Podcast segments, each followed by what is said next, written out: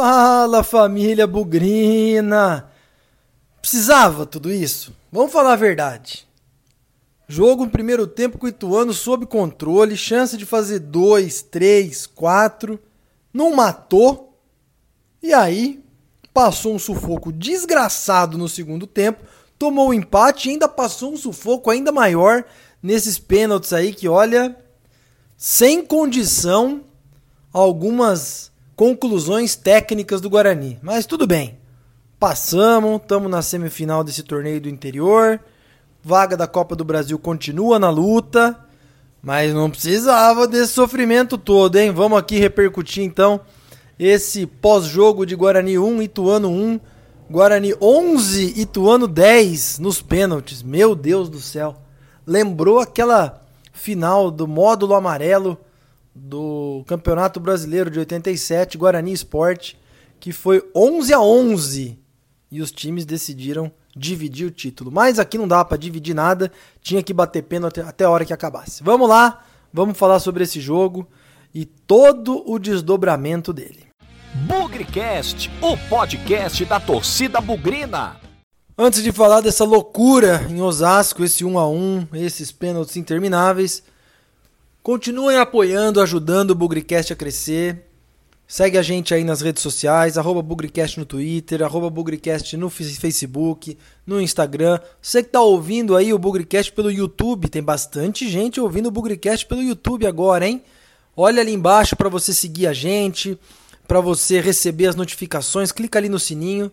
Essa interação, esse engajamento, tudo isso é bastante importante para a gente continuar com nossos planos. E aproveite também as redes sociais para dar sugestões, para dar palpites, para fazer aí recomendações sobre aquilo que vocês gostariam de ver diferente no Bugrecast, porque afinal todo esse trabalho aqui é feito por mim, pelo Léo, pelo Victor, pelo Matheus, mas obviamente tem a contribuição importantíssima aí de todos os nossos ouvintes, os torcedores do Guarani. Tem muita gente que não torce pro Guarani também, que está acompanhando nosso trabalho também, a vocês também, nosso muito obrigado. Mas ajudem a gente, espalhem aí entre os amigos, espalhem aí entre os seus familiares para fazer o nosso trabalho ainda maior. A gente tem bastante plano para esse ano e o apoio e a participação de vocês, tudo isso é muito importante para a gente.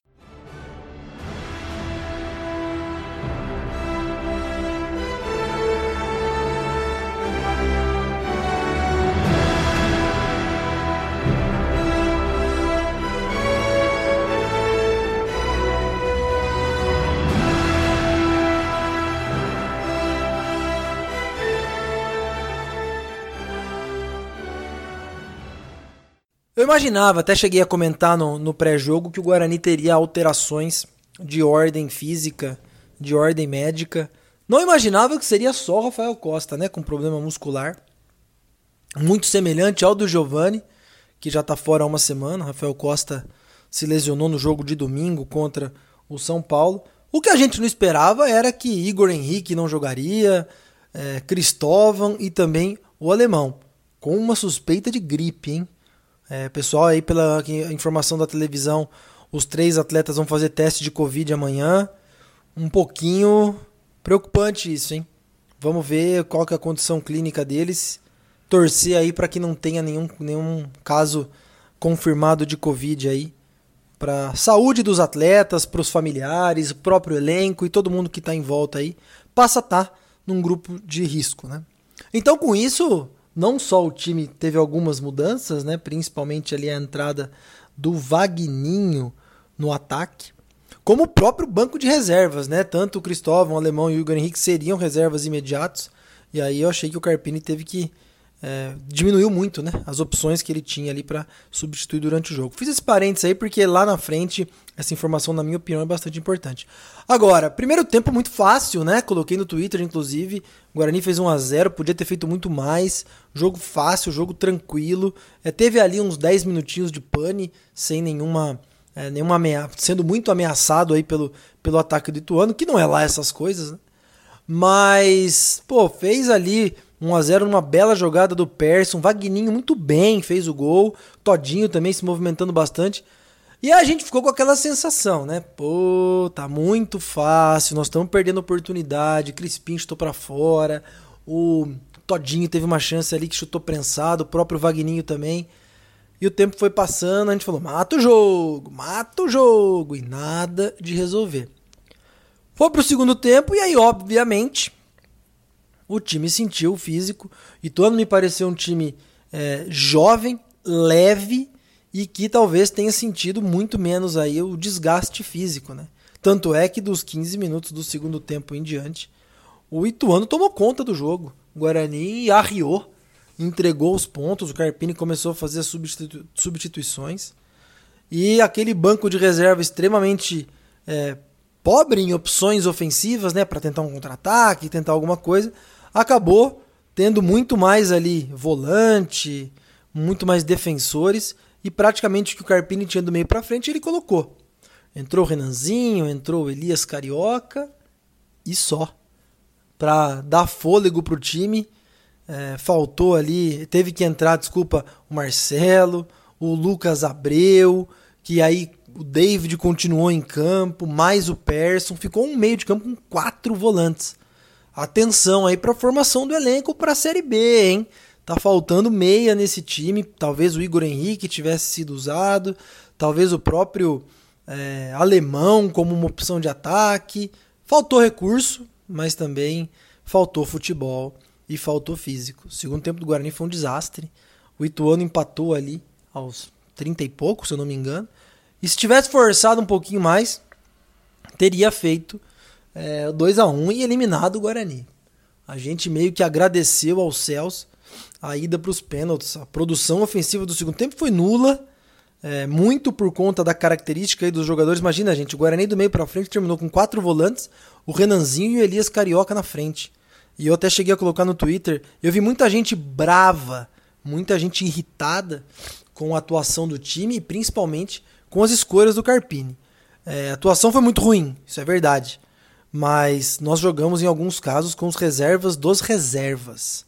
Pouco provável a gente ver durante a Série B um campeonato é, um ataque com Renanzinho e Elias Carioca. Pouco provável a gente ter é, quatro volantes em campo, porque não tem o Igor Henrique, não tem o Giovani, não tem o Crispim em condições, todo mundo ao mesmo tempo. Pode acontecer? Pode, mas é pouco provável que a gente tenha 22 jogadores é, em condições muito parecidas no elenco. Talvez a gente tenha aí 14, 15, 16, até interagir com um torcedor no Twitter que falou sobre isso. Mas fica aí o ponto de atenção para formação do elenco. É lógico, é um time que nunca jogou junto, nunca treinou junto. E também fica um ponto de atenção para a parte física, hein? É, ouvi de alguns torcedores que o Guarani ia voltar voando para o Paulistão. E o que a gente viu é um time que a partir dos 15, 20 do segundo tempo não tem mais gás, não tem mais energia. E isso sofreu muito dentro de campo. As consequências foram visíveis. E aí nós vamos para os pênaltis, né? Mas sobre os pênaltis eu vou falar daqui a pouco.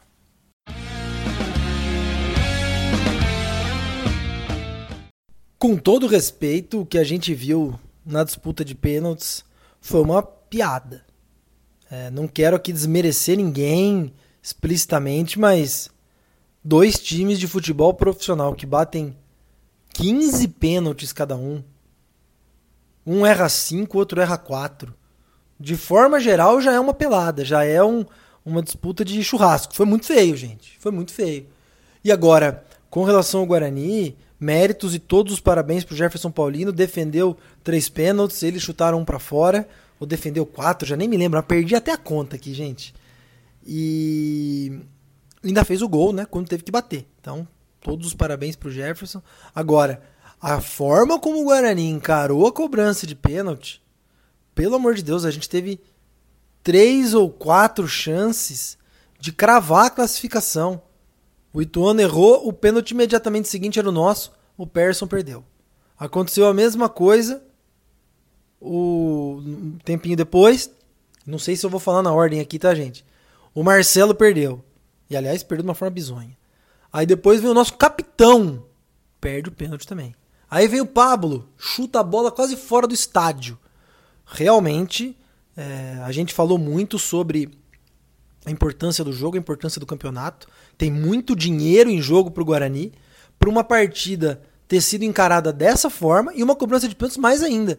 Nós passamos raspando muitas vezes, muitas vezes, de ter sido eliminado num jogo fácil, num jogo completamente sob controle no primeiro tempo, e que nós sentimos o físico, sentimos a falta de elenco, concordo com tudo isso, mas nos pênaltis pareceu que a gente foi displicente. Pareceu que a gente não queria ganhar. Você pega aqui os grupos de WhatsApp, ah, erraram de propósito, estão sem receber. Ah, erraram de propósito porque querem treinar para a Série B. Olha a imagem que uma disputa de pênaltis como essa passa para a torcida. Uma torcida que estava em lua de mel com esse time antes da parada. Então, não quero carregar, colocar a culpa no Carpini, que tomou decisões, decisões erradas, colocou aquilo que ele tinha na mão, né?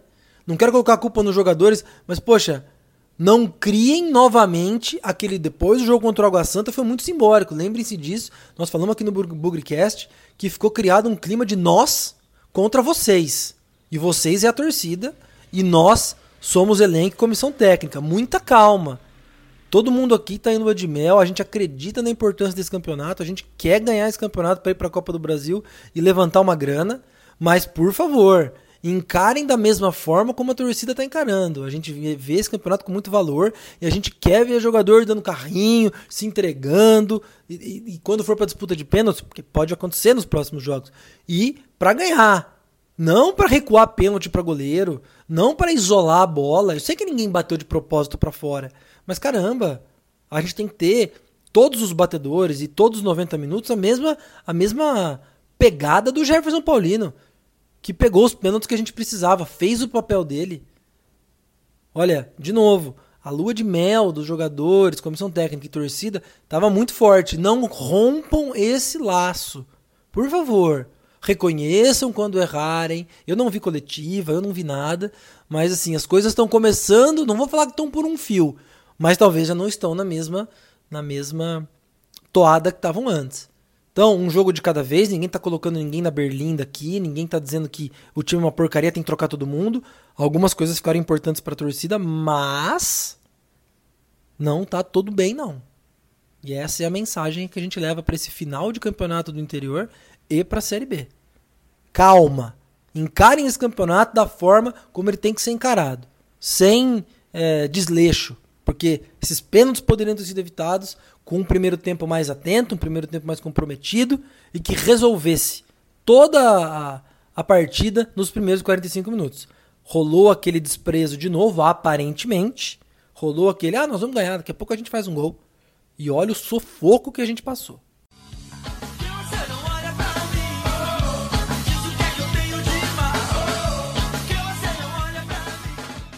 Vamos lá falar dos melhores e piores em campo. Como eu disse, até começar a Série B. Não vou fazer aqui avaliações individuais, é, jogador a jogador, né? Fazer aquilo que eu achei que foi bom e aquilo que eu achei que não foi bom. Sempre começando por aquilo que eu achei que foi bom. E eu destaco aqui duas, duas figuras. Primeiro, o Jefferson Paulinho. Até achei que ele falhou um pouco no gol. Tava com a visão encoberta, não dá para fazer disso uma grande crítica, mas não dá para dizer que ele não foi um cara importantíssimo no jogo, principalmente aí por aquilo que fez na disputa de pênaltis. Né? Foi decisivo, pegou as bolas que, que foram vitais aí pro, pro Guarani se classificar. Então, méritos aí pro, pro Jefferson, que vamos lembrar, hein? Lá no, no jogo contra o Palmeiras já pegou um pênalti lá também. Talvez ele tenha aí uma, uma competência, tenha aí uma, uma característica bastante importante.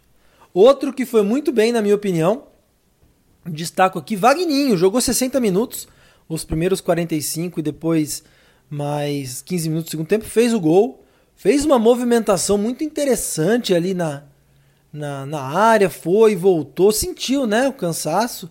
É, o Wagninho, diferente do restante do elenco, ele está oito meses, nove meses sem jogar, em virtude de uma lesão no joelho. E eu acho que ele deixou uma impressão muito melhor do que nos dois primeiros jogos. É um cara aí que vai precisar de ritmo, vai precisar de sequência, mas eu não tenho dúvida aí que pode agregar. O que eu não gostei? Olha, bastante coisa, mas a primeira que eu gostaria de destacar aqui, Lucas Crispim.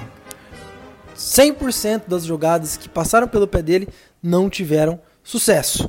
Então, é, eu não sei se ele está cansado, eu não sei o que está acontecendo, se é a posição jogando mais centralizado, ele já jogou um pouco mais aberto pela esquerda no passado, não sei o que, que é. Mas mais uma atuação discreta, mais uma atuação abaixo, e eu já estou começando a desconfiar se é isso que ele pode render ou se ele pode render mais. É difícil falar assim que ele atuou abaixo do que ele pode render, mas foi uma atuação negativa. Dos demais que entraram, ponto de atenção de novo para a dupla de zaga. Não sei se vai ser essa na Série B, provavelmente não. Dupla de zaga é entrosamento e parece que Bruno Silva e Romércio jogaram junto um tempo, mas não tá legal. Apesar do Romércio ter feito um gol de pênalti, o Bruno Silva ter perdido o pênalti dele, não foi legal, muita batida de cabeça. Vamos ver aí com, com o passar do tempo. Achei que não foi bom também. Tem outras coisas, gente, que não foram boas também. Acho que a atuação do Marcelo não foi legal, a própria cobrança de pênalti dele bastante desleixada, parece até despreocupado. Mas, de novo, jogadores que estão sem ritmo e jogam 15, 20 minutos, a probabilidade de jogar mal é muito grande. Então eu não vou fazer aqui nenhum carnaval, nenhum escândalo sobre a atuação de quem jogou pouco. Esperava do Renanzinho um pouco mais pelo tempo que teve em campo, é, falhou ali no gol. Realmente não, não gostei muito da, da atuação do Renanzinho também, mas de novo, não precisa é, fazer proporções muito grandes. Agora, me preocupa bastante, e eu falei uns minutos atrás sobre a relação torcida, é, elenco comissão técnica. Me parece alguma coisa pessoal que o Carpini tem com o Ricardinho. E isso pode criar um desgaste completamente desnecessário. E aí, a torcida gosta do Ricardinho. O Ricardinho é um cara importante na nossa história. Eu já falei mais de uma vez aqui que talvez ele não se encaixe no esquema é, do, do Carpini. Mas, poxa, Marcelo, Lucas Abreu. Tá certo que o Lucas Abreu foi titular em muitos jogos na primeira, na primeira fase do campeonato. Mas, poxa, já que nós estamos trocando cinco jogadores, o cansaço é evidente, faltam peças.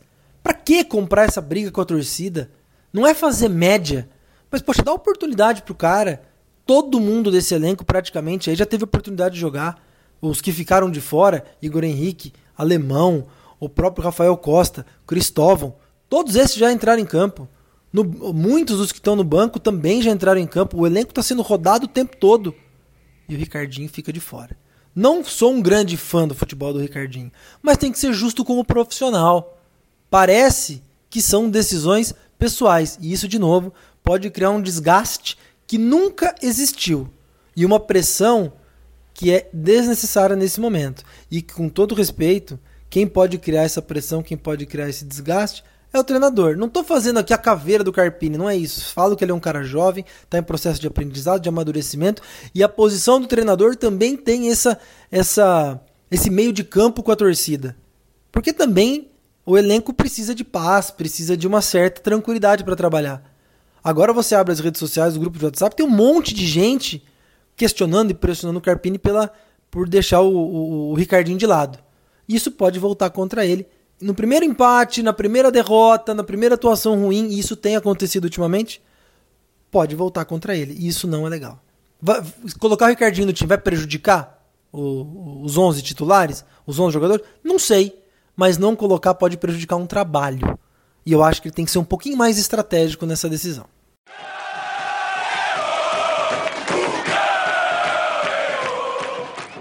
Ufa!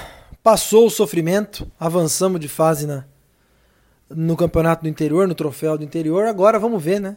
Tô gravando esse programa aqui, ainda não está concluída a rodada da, do mata-mata do Paulistão, né? Um time, um time vai vir de lá.